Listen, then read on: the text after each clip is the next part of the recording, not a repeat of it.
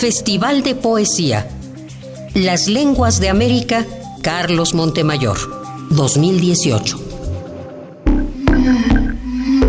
Ñukami kani Gladys Potosí, angochawa yaktamanta mishamuni.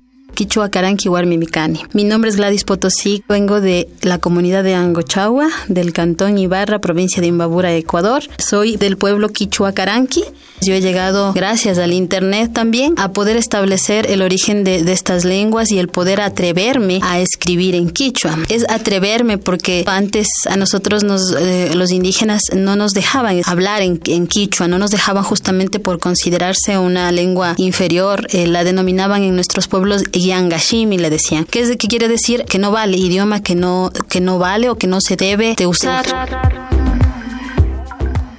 a un compañero lingüista le decía, ¿cómo, ¿cómo aprendo a hacerlo mejor? ¿Cómo puedo llegar al origen de las lenguas? Donde hay un libro donde yo pueda saber cómo puedo los días de la semana completos ponerlos en lengua quichua. Él me decía, anda donde la abuelita y pregúntale. Entonces tú vas donde la abuelita y te dice la palabra en español, pero quichuizadas. Entonces miras que en realidad la memoria oral se está perdiendo y necesitas volver a la investigación.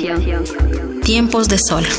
En la plenitud del sol, los guambras afinan los bandolines. Las guarmis limpian sus alpargatas, mientras el champús hierve sonriente. Miles de años atrás, los taitas camuflados en el humo cantaban al pleno día que traía el misterio. La cebada dorada en la pradera, el maíz salta en los tiestos. Tiempo divino, decían, la caricia a la tierra con los pies, el chaki chaki con gotas de sudor, bien agradecidos por la abundancia, bien agradecidos por el amor.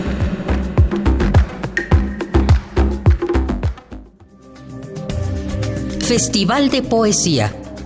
Las Lenguas de América, Carlos Montemayor, 2018.